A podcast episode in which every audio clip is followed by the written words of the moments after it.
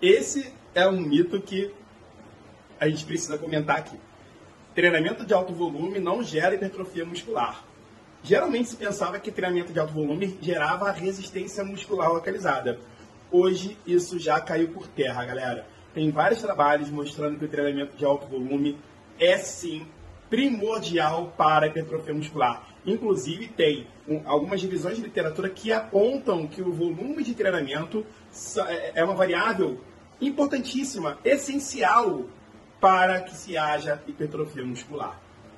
E vários trabalhos também que já vêm dando né, perspectivas a nível molecular do quanto o treinamento de alto volume é importante para a hipertrofia muscular. Então, galera, 3 de 15 não é para resistência muscular localizada, ok? Se você repetir isso, repete mais não, tá feio, beleza?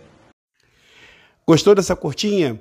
Então fica ligado, adiciona esse podcast nos seus favoritos e não esqueça, entre no nosso grupo do Telegram, que lá tem muito conteúdo e o melhor de tudo, gratuito, ok? Um abraço!